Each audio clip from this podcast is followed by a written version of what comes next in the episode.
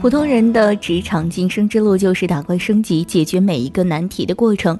遇到难题需要迎难而上的积极心态，更需要合适的解决思路。今天分享一款思维工具，祝大家打怪顺利。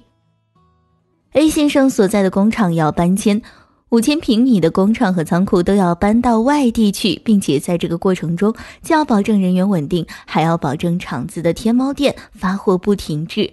A 先生作为这次搬迁项目的负责人，压力非常大，脑子里是一团乱麻，导致事情进展非常缓慢。一筹莫展之际，他接触到了 PNAS 项目工作法，混乱的思绪马上疏解开来。PNAS 项目法是描绘画面 P，生成名词 N，描述动作 A，找到项目行动的关系并排序 S 的首字母缩写组合。而项目可以理解为一组为了实现同一个目的的行动，短期完不成，需要用一段时间，需要多个步骤才能够做完的事。这些事情不简单，不是一个行动就能够完成的单一日历和清单事件，而且相互关联。图一是 PNAS 项目法的时间基础表格，按照 PNAS 项目法的指导，A 先生一边填表格，一边捋清了自己的思路。第一步，想象并描绘项目大功告成的画面 P。首先，想象你想要实现的结果是什么？想想那个让你怦然心动的画面。成功的画面能够让我们清晰地知道自己将去到哪里，看到什么，感受到什么。它能够激发我们的内在驱动力和行动力。大脑中成功的画面会让人专注在目标上，不需要靠意志力就能够自动自发地实现那个画面。在 A 先生这里，这个画面就是顺利搬场，正常发货。第二步，要让画面成为现实，需要哪些构成要素？要增加一个环节，用具体的名词把构成画面的要素尽可能的表述或罗列出来，把头脑里想象的成功画面中所有的关键人物、物体和物品用名词写下来，用具体的、简单的一定数量的名词把画面定格在书面的名词上。于是，A 先生把所有与班场这个目标相关的事件一件一件写下来，能不做的就不做，能推迟的就推迟，能委托的就委托，并且找到具体的执行负责人。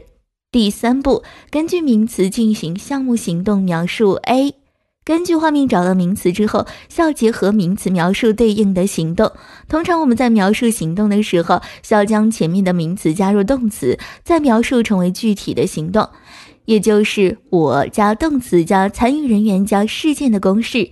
主语如果是我，往往可以省略，其余的信息越具体越好。具体到一看到这个事件，不需要思考，查找资料，如电话号码、地点等信息就可以直接处理。于是 A 先生在表格中写下了诸如悦来车工组建新 ERP 研究培训。首批新厂生产计划等等行动描述。第四步，找到项目行动的第一步、第二步、第三步、第 N 步，即 S。在项目中，我们需要把事件分解成一加一步，逐步推进。天大的事情都可以分解为可以操作的步骤。为了能够有序，就要对事件进行排序。为什么要排序？因为每件事情对结果的贡献是不一样的，有的时间长，有的是关键的节点。于是 A 先生在表格中给每一个行动都描述、都注明了行动排序先后。当站在项目出成果的维度，抓住关键事物一一去完成，就会得到良好的反馈。得到这样的正向反馈后，就会促使自己不断的行动。同时，在项目的不断推进过程中，人们自然也会对项目管理有更多的研究与探索，能够持续的更新项目的计划，也能够做得越来越好。